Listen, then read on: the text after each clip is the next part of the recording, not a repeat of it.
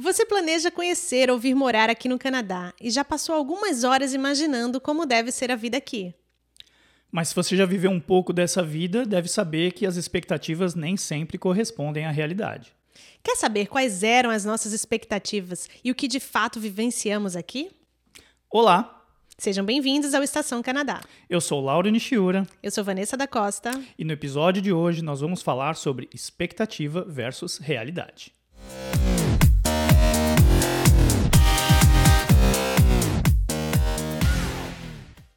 Vamos lá, eu começo. A primeira coisa que eu imaginava que fosse.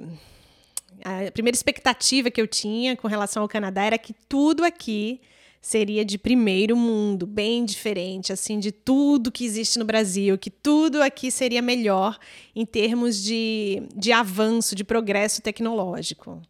É, vale lembrar que nós viemos para cá sem nunca ter pisado no Canadá antes. Então nós nos Sim. mudamos para cá conhecendo assim o que a internet nos proporcionava na época, que já faz 10 anos, né?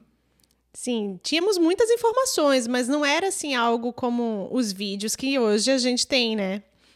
Por aí para mostrar todo, toda a jornada, a saga dos imigrantes. Era muito blog, era toda essa coisa de leitura e algumas fotos.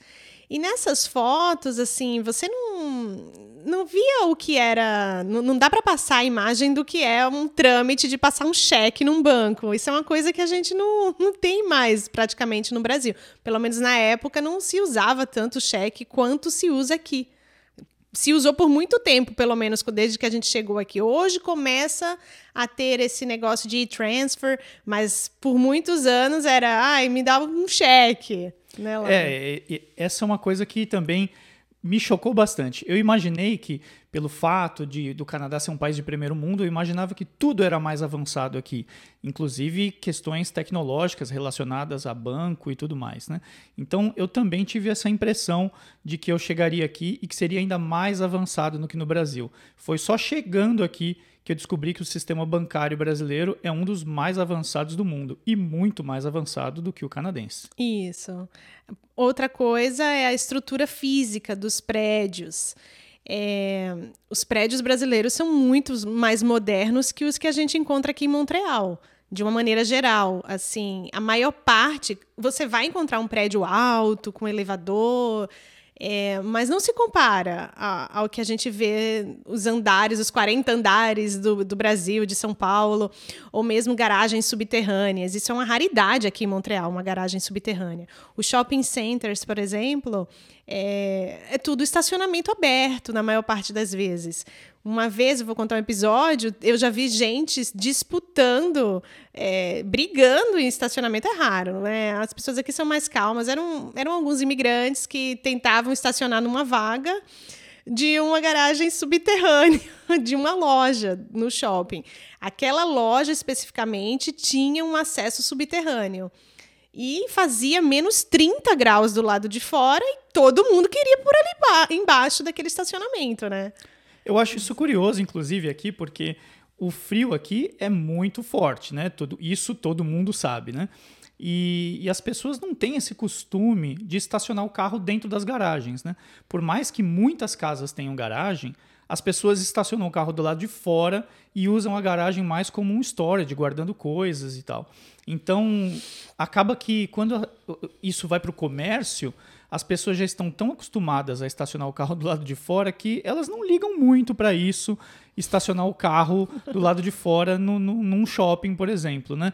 E uma coisa que é interessante é que o, o shopping eles oferecem o estacionamento gratuito. Então, acho que esse deve ser um motivo também porque eles não oferecem um estacionamento de, tão, de tanta qualidade, né? como o coberto, por exemplo. Já que é gratuito, é só uma vaga para estacionar o carro. Tem uma outra coisa também que eu acho curiosa, assim. A gente tem essa impressão que, por, um, por ser um país comumente conhecido como defensor dos direitos humanos, né, o Canadá, que você vai chegar aqui e vai encontrar uma acessibilidade para os portadores de, algum, de deficiência física. Mas não é isso.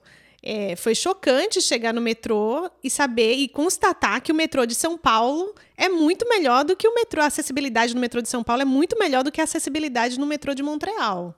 É, esse também foi um detalhe que para nós foi assim um pouco chocante. A gente imaginava que teria acessibilidade em todo lugar. O metrô foi o primeiro que a gente viu que muitas estações são muito profundas e não tem elevador.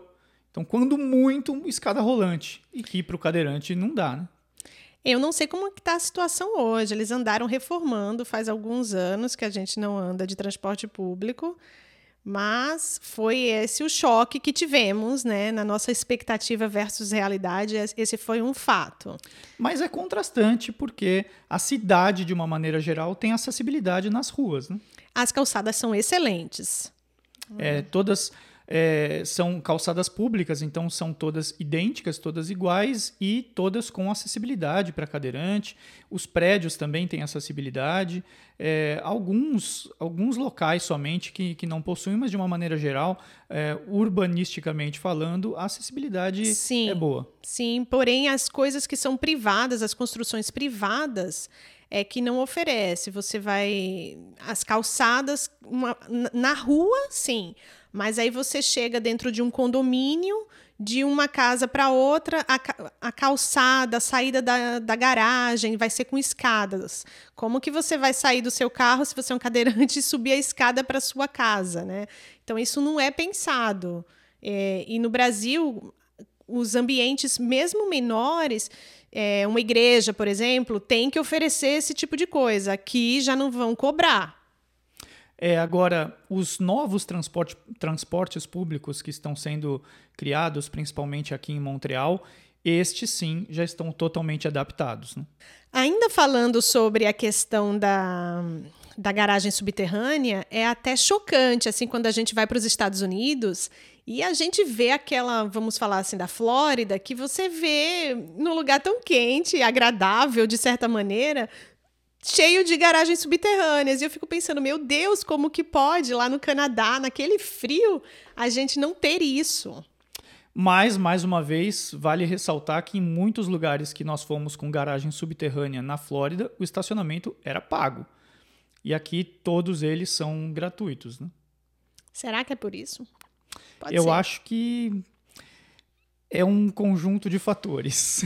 É, eu não sei o que é. Eu não sei, mas. Mas eu lembro nós que foi chocante. É, teve um episódio que eles iam construir um metrô lá em Domontagne, que é uma. Uma cidade um ao subúrbio, norte de Montreal. É. No subúrbio aqui de Montreal. E, e eles perguntaram, porque não é só uma questão de fazer ser subterrâneo, mesmo os com andares, né, para caber mais carros, toda essa questão de, de pensar no futuro com relação ao carro. E aí entraríamos em outras questões sobre a avaliação que eles têm do, do, uso do transporte coletivo também, mas fato é que até o presente momento as pessoas precisam do seu carro para chegar até a estação de, de trem. E na ocasião, eles escolheram apenas usar o, o grande loteamento do, da área ali, do, do, do estacionamento, sem, sem construir para baixo ou para cima, só ficar com um pedaço. Então é aí que eu quero chegar para dizer que essa, esse pensamento é mais avançado no Brasil, de, de, de construção civil. Mas olha que curioso, né? Na época, isso foi feito uma votação com os habitantes daquela cidade. E a opção era um estacionamento descoberto e com menos vagas e gratuito, ou um estacionamento, um prédio de estacionamento com vagas cobertas, com mais vagas e pago. E a opção foi pelo estacionamento com menos vagas, descoberto e gratuito. E sabe o que, que acontece? Eu, por exemplo, muitas vezes deixei de usar o transporte público porque eu sabia que, vejam bem, gente, não é só andar um quilômetro, dois quilômetros à estação, até a estação. É saber que você vai fazer esse trajeto a menos 15 graus e às vezes com um bebê, sabe-se lá, né, para quais razões você vai usar esse transporte público para fazer uma feira? E se eu sei que eu não vou achar vaga, eu nem vou de transporte público, eu vou pegar o meu carro e vou até o meu destino final. Então, eu fui desencorajada muitas vezes por não ter lugar para estacionar. E isso acontece muito. E me diz uma coisa, Vanessa, como você achava que seria a receptividade com os imigrantes aqui? Bom, pelo que eu tinha lido até então, é, seria boa, mas foi melhor do que eu imaginava. Foi melhor do que eu imaginava. É, eu também tive essa, essa impressão. Eu imaginei, né, na época, o, o, acesso que a gente tinha era mais blogs, né? Então a gente lia alguns blogs e falavam que a receptividade com o imigrante era boa, é, mas eu imaginava que teria sempre é, de repente um preconceito ou enfim uma, alguma coisa, uma preferência pelo, pelo canadense. E não foi essa a minha experiência aqui, né? Isso me surpreendeu muito. Eu imaginei que eu teria um pouco mais de dificuldade, na verdade eu me senti muito bem recebido por eles aqui. Eu também, e até porque assim, eu tinha morado por uns 5, 6 meses nos Estados Unidos em 2006, e eu cheguei a ver algumas cenas de agressividade entre grupos étnicos nos Estados Unidos. E isso eu nunca vi aqui. E nesses 10 anos que estamos aqui, né? 10 anos, eu nunca sofri nenhum tipo de preconceito e nunca vi ninguém perto de mim é, passar por nenhuma situação desse tipo. É, inclusive no meu trabalho, por exemplo, é, eu nunca fui impedido de crescer profissionalmente por ser imigrante, né? É, eu já disputei vagas com canadenses e foi levado em consideração é, somente o lado profissional, técnico, enfim, é, nunca foi abordado o assunto de eu ser ou não canadense. Né? Mas ouvimos, né, algumas pessoas comentarem que sofrem preconceitos em outras cidades. Aqui em Montreal, eu nunca passei por isso e não conheço pessoalmente ninguém que tenha me relatado algum algo desse tipo.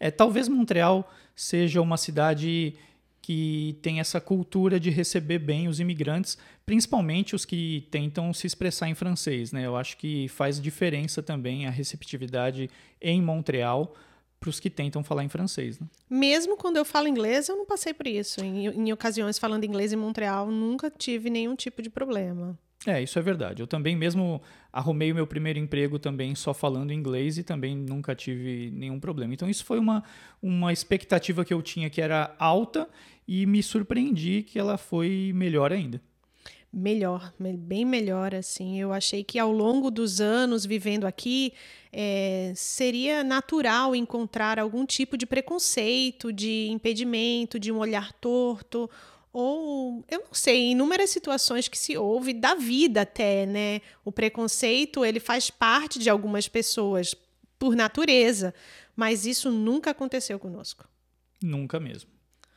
E agora o tão famoso frio. O que, que você esperava do frio e o que, que foi para você, Lauro?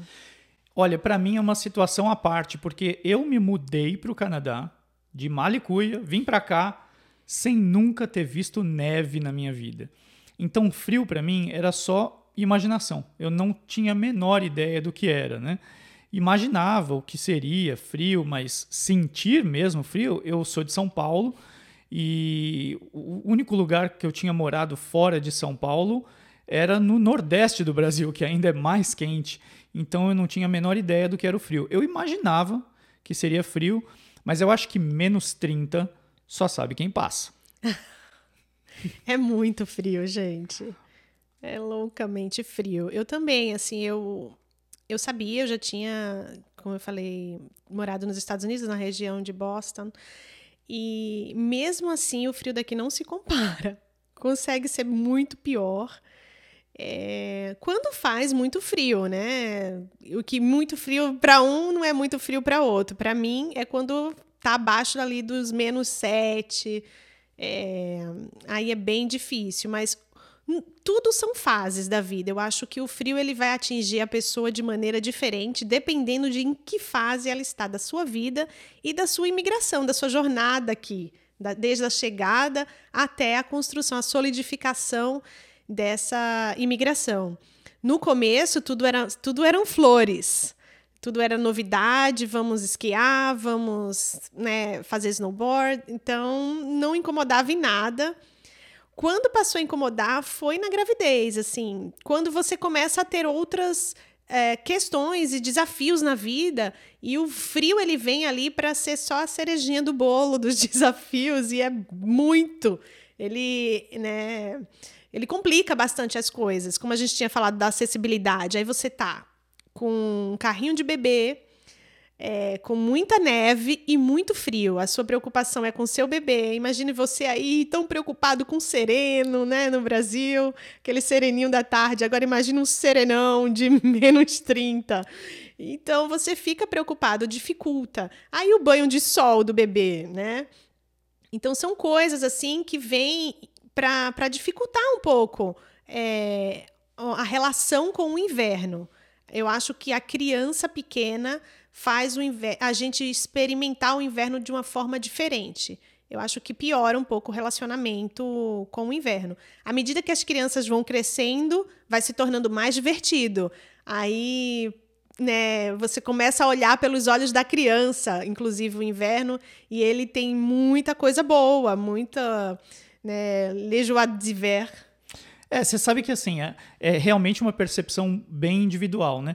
Para mim, o frio que para Vanessa é abaixo de menos 7, talvez para mim seja abaixo de menos 15. Eu acho que muda abaixo de menos 15. Existem patamares do frio, né? Para mim, abaixo de menos 15 até menos 25 é um nível de frio, abaixo de menos 25 aí é outro nível de frio, né? E eu acho que eu me surpreendi com é, o quanto o local é preparado para o inverno. Afinal, é, esse frio acontece todo ano e eles são muito preparados para isso. Eu imaginei, por exemplo, que as casas seriam aquecidas, como de fato são todos os cômodos. Mas eu não imaginei que todos os imóveis fossem aquecidos prédio comercial, qualquer lugar fechado é aquecido. Isso eu não imaginava. É, eu que trabalho na aviação, eu não imaginava nunca que um hangar inteiro seria aquecido. E é aquecido, né? A gente trabalha é, com uma camisa de manga curta, se quiser, durante o inverno, porque o local é inteiro aquecido. Então isso foi uma surpresa para mim. O que faz com que a gente acaba suportando melhor é, o inverno já que as pessoas passam a maior parte do tempo no inverno dentro de locais fechados. Então você não sente isso. Mas assim, saiu, vai entrar no carro e esse trajeto até o carro, ele realmente incomoda quando está, para mim, abaixo de menos 15, né? Mas mesmo assim, eles dão encontram maneiras de tentar aliviar. Então, de repente, você eh, consegue ligar o carro à distância, coisa que para o brasileiro a gente não existe isso no Brasil. Então, a gente é, pode, de dentro do trabalho, por exemplo, liga o carro por um controle remoto e quando sai o carro já está aquecido. Isso facilita a vida mas realmente ficar do lado de fora só se divertindo. Né? Se você estiver fazendo snowboard, ski, é, patinando no gelo, brincando com as crianças, fazendo boneco de neve, brincando na neve, dá para encarar. Agora, é só ficar do lado de fora é difícil. É, não dá para romantizar o inverno, não, sabe? Ele traz um, as suas dificuldades. Ele é o que é. Mas, e para fazer com que a vida seja mais agradável, você tem que se divertir na neve, porque não é tão simples assim, ah, eu, eu tô aqui deitada no meu quentinho, acho que eu vou ali fora, só para dar uma respiradinha no ar puro. Não é uma coisa que, que você vai naturalmente ser movido a fazer isso, sabe? Então, a, às vezes ter filho é até bom para te puxar e te tirar dali de casa. Mas ter uma prática esportiva é algo que ajuda muito, né? Ter seus amigos. Então tem que, no seu projeto de imigração, tem que levar isso em consideração. Não, não pensar só assim, ah, mas todo mundo fala que tem casa aquecida, que tem carro aquecido. Sim, gente, mas a vida não é dentro de casa. Que tipo de vida é essa que a gente vai levar que vai ficar só preso dentro de casa? Então, quando for pensar no seu projeto, se tem filho pequeno, saiba que existem esses fatores. Então, se puder é, morar num lugar com acessibilidade, você vai se irritar menos, né? De empurrar o teu carrinho ali, saído da garagem, se tem garagem, não tem garagem. Tudo isso são fatores que você tem que levar em consideração para saber o quanto que aquilo vai te incomodar ou não na vida. Então, gente, a gente dá essas dicas não é para assustar no processo de imigração de ninguém, né? Ou no desejo de vir morar aqui. É que quando estávamos no Brasil, eu falo por mim, nesse caso, eu diminuí muito o que era o impacto do inverno na vida do ser humano. Mas então, assim, saiba que há uma população uma população imensa de canadenses que saem do Canadá e vão morar na Flórida durante o inverno canadense.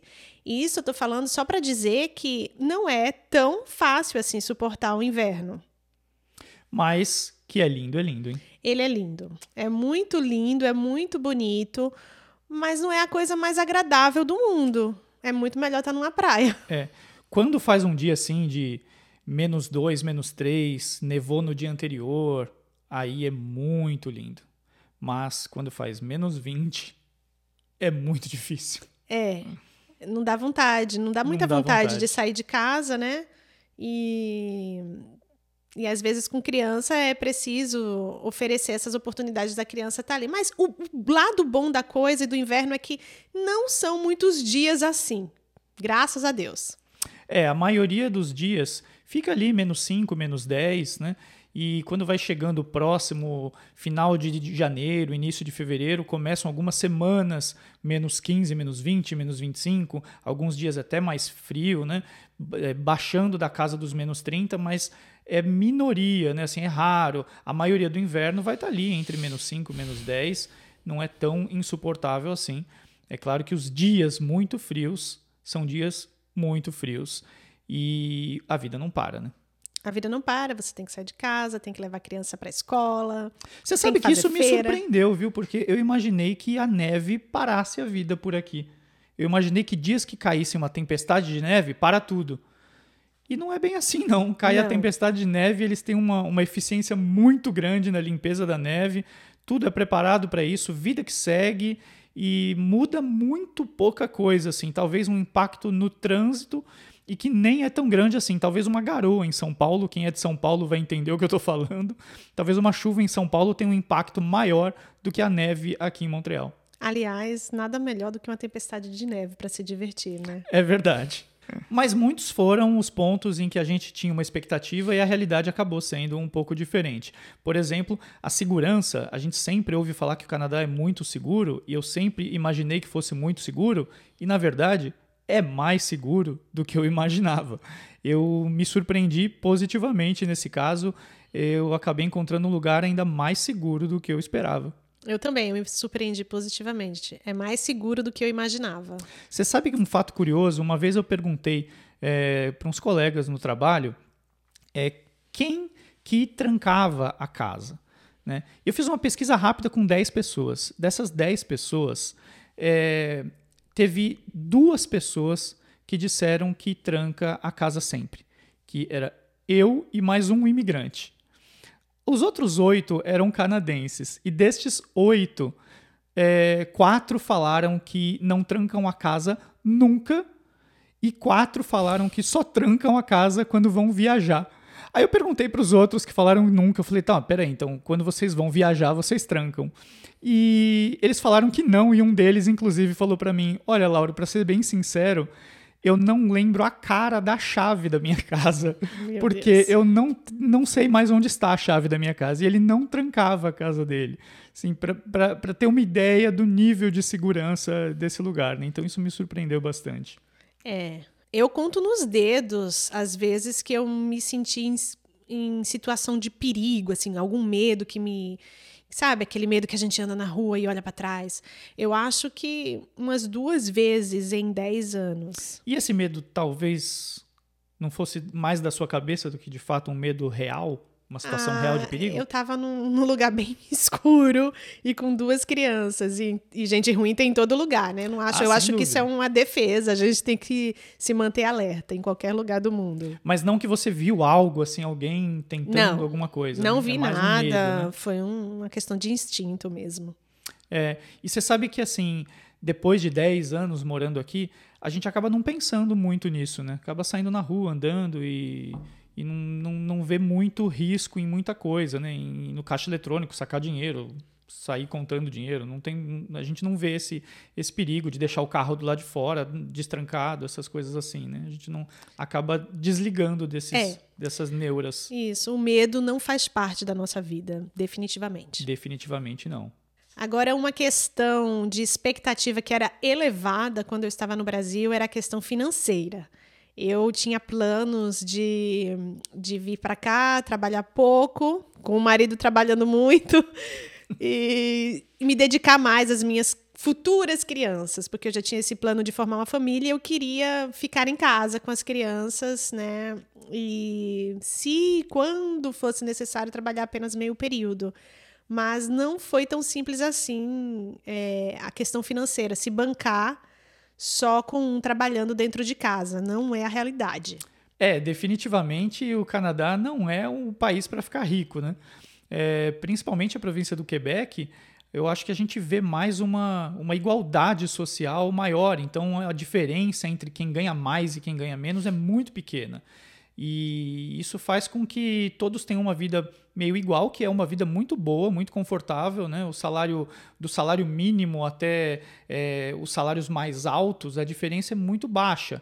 É, na verdade, se a gente for é, olhar o valor do salário mínimo e o valor da, do que as pessoas ganham mais, para vocês terem uma ideia, né? 98% do, dos canadenses ganham até quatro salários mínimos, e que é um salário muito bom, na verdade. Então, entre um salário mínimo e quatro, essa é 98% da realidade dos canadenses. Então, todos têm uma vida muito parecida. Então, não é lugar para enriquecer. Então, as pessoas acabam não juntando muito dinheiro, mas é, têm todos uma vida, é, vamos dizer assim, de classe média. Né? É, as condições financeiras de cada família não é uma questão matemática. Por mais que pareça ser, existem outros fatores na vida, né? Da, de onde cada um começou, com o que cada um tinha, qual era o qual foi o pontapé inicial da vida de cada um que chegou aqui, né? Isso entra, a gente tem que levar isso em consideração, com quanto cada casal chegou aqui de dinheiro para iniciar essa jornada.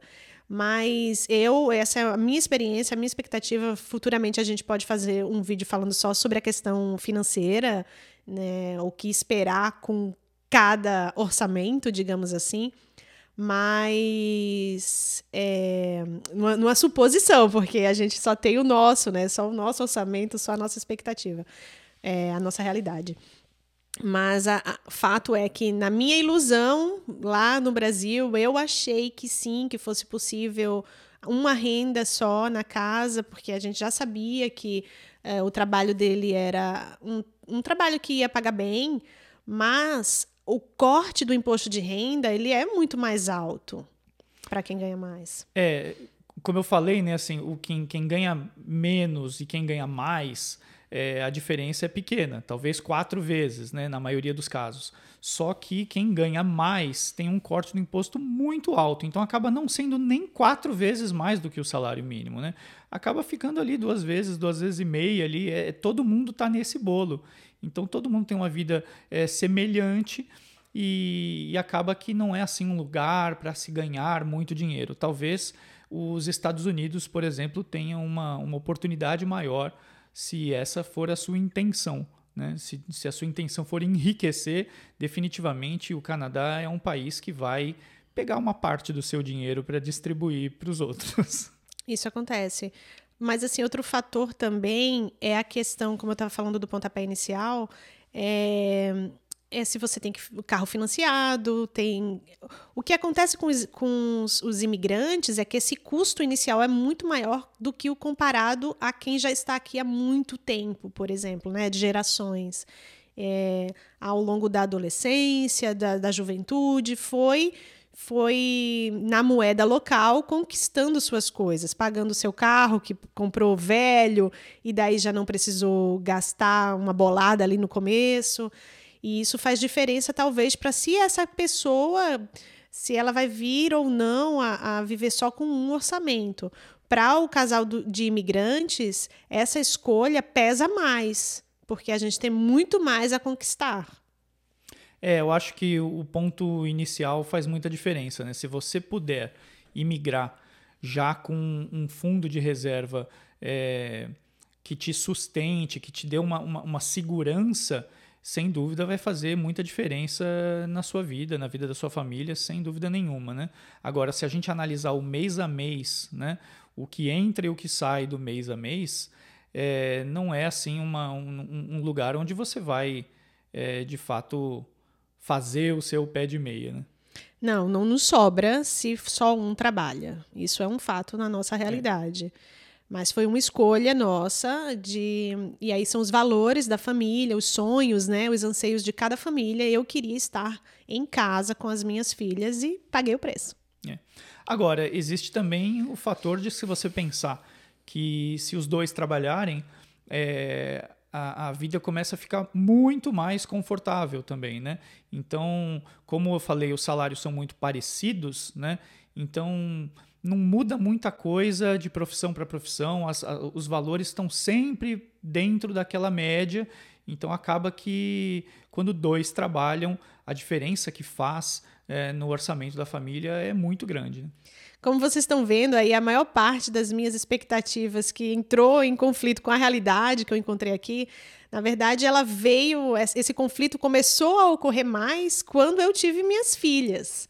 Porque é uma questão mais relacionada à maternidade, no meu caso. Se você já vem aqui com, com seus filhos, que você já sabe, né? Ah, vou colocar na creche mesmo, vou para a escola, vou estudar para validar meus diplomas, você já está com esse plano profissional traçado, já é o seu objetivo. É, talvez você não tenha esse, esse choque é, com a realidade, né? Mas eu não era mãe quando eu cheguei aqui, eu não pensava com cabeça de mãe, então, obviamente, talvez os, o, o, meu choque, expectativa versus realidade também aconteceria em qualquer lugar do mundo, porque a maternidade ela vem cheia de surpresas, né? Uma caixinha de surpresas. E você sabe que essas surpresas também me surpreenderam bastante aqui. Eu acho que esse, de repente, pode render um, um outro podcast, Sim. a maternidade, porque esse é um assunto que me surpreendeu muito, né? Desde licença, maternidade, paternidade, Verdade. parental, tudo isso me surpreendeu muito positivamente. É, até o acesso, é, desde do, da, da, do pré-natal, vamos dizer assim, até o pós, as enfermeiras, tudo isso acho que é, foi uma coisa que me surpreendeu bastante, né? A, a relação que os médicos têm com o próprio parto, a própria gestação, eu achei também um, um approach muito mais é, é, humano, vamos dizer assim. É verdade, mas assim, isso não era, nunca foi expectativa na nossa vida, nunca né? Nunca foi expectativa. Então, Por isso, isso vai ficar para um outro vídeo. Vai ficar para um, um, um, próximo, um próximo podcast. É. Agora sim, tem um outro fato também que é, a gente tinha uma expectativa em relação à beleza do país, né? naturalmente o Canadá é muito bonito, né? Muito. Ah, principalmente a província do Quebec, né? ah, né? La Eles Belle chamam Provence. de da Belle Provence, né? é, é, é, realmente La Belle Provence. Assim, na nossa opinião, beleza natural aqui é espetacular, né? O Quebec ele é muito bonito naturalmente em lagos, montanhas, é, tem muita coisa assim muito bonita preservada naturalmente, né? E as e, sim, as estações do ano ajudam bastante, Bem né? Porque, definidas. É, o, o, inverno, como a gente falou, é lindo, mas o outono Meu é Deus. espetacular, né? Demais. O verão é delicioso. Maravilhoso. E, e, o, e a primavera é muito florida. Então, são estações muito bem marcadas, muito bem definidas e com uma beleza é, incrível, né? É muito lindo, gente. É. Agora, já no ponto de vista arquitetônico, hum. é, Assim, claro, Montreal e, e, o Quebec, de uma maneira geral, ele tem um lado um pouco mais europeu, o que dá um toque de charme na uhum. província muito legal, né? É, a cidade de Quebec, por exemplo, é um charme à parte, assim, a cidade é muito bonita, assim, essas construções, mas de uma maneira geral, se a gente for colocar é, arquitetonicamente, principalmente Montreal, onde a gente mora, eu achava, eu esperava um, um, um um, uma cidade diferente. Assim, eu, eu, imaginei que que tivesse de repente um pouco mais de cor e a cidade é muito marrom, né? Então foi um pouco diferente do que eu imaginei. Lembrando que na época que a gente veio, né, é, não tinha nem muito bem desenvolvido o Google Maps, por exemplo, é né? Não é como hoje que a gente visita qualquer cidade do mundo pela, na palma da mão, né? Mas eu fiz minhas pesquisas com Sim. o Google Maps, né? Na época, com a fiz, precariedade, fiz, precariedade que fiz existia. Fiz bastante, né? tinha as fotos lá, aquele bonequinho que andava no meio da rua, que anda até hoje, né? Mas eu lembro de comparar, porque eu não sabia em qual cidade eu ia morar, né? Tinha, antes mesmo do processo de imigração, aquela escolha. E, e eu falava, meu Deus, olha como Vancouver é linda, eu quero ir para lá. Só que ó, a gente nem conhece ainda Vancouver. É verdade. certamente a Colômbia Britânica deve ser uma coisa espetacular, né? Mas, é, Mas eu, eu via toda a modernidade assim de Vancouver, dos prédios. E onde eu soltava aquele bonequinho era lindo. Era verde, era lindo, era maravilhoso. E eu pegava o bonequinho e soltava em Montreal e achava aquela coisa marrom, seco, né? Então eu achava que era feio. Mas alguma coisa me. Eu queria aprender francês, eu queria viver esse bilinguismo, então eu escolhi vir para essa cidade. E quando chegamos no centro de Montreal, porque moramos 50 dias ali, eu me surpreendi positivamente. Eu achei bem mais bonito do que o bonequinho me mostrava no Google. É verdade, né? O centro de Montreal é muito bonito. E assim, muitos bairros periféricos, né? São muito bonitos, né? Como eu falei, Subúrbios. a maioria da, da, da, da, população vive uma vida de classe média, então a, a, os bairros são muito bonitos, né? Comparados até alguns condomínios no Brasil, assim, né? As, os bairros são bonitos, as casas, como tem muita segurança, então Claro, é aquela, aquela casa sem muro, com muito jardim na frente, então isso tudo é muito bonito. Mas alguns locais onde tem uma densidade populacional maior, então é mais predinhos e, e prédios de, de, de quatro, cinco andares, todos juntos e tal, tem tudo mais ou menos a mesma cara e muito marrom no meu ponto de vista, assim, fica um pouco tudo muito parecido, a mesma cara mas de uma maneira geral, o centro é muito bonito, a, a região do, do porto de, de Montreal também é muito bonita.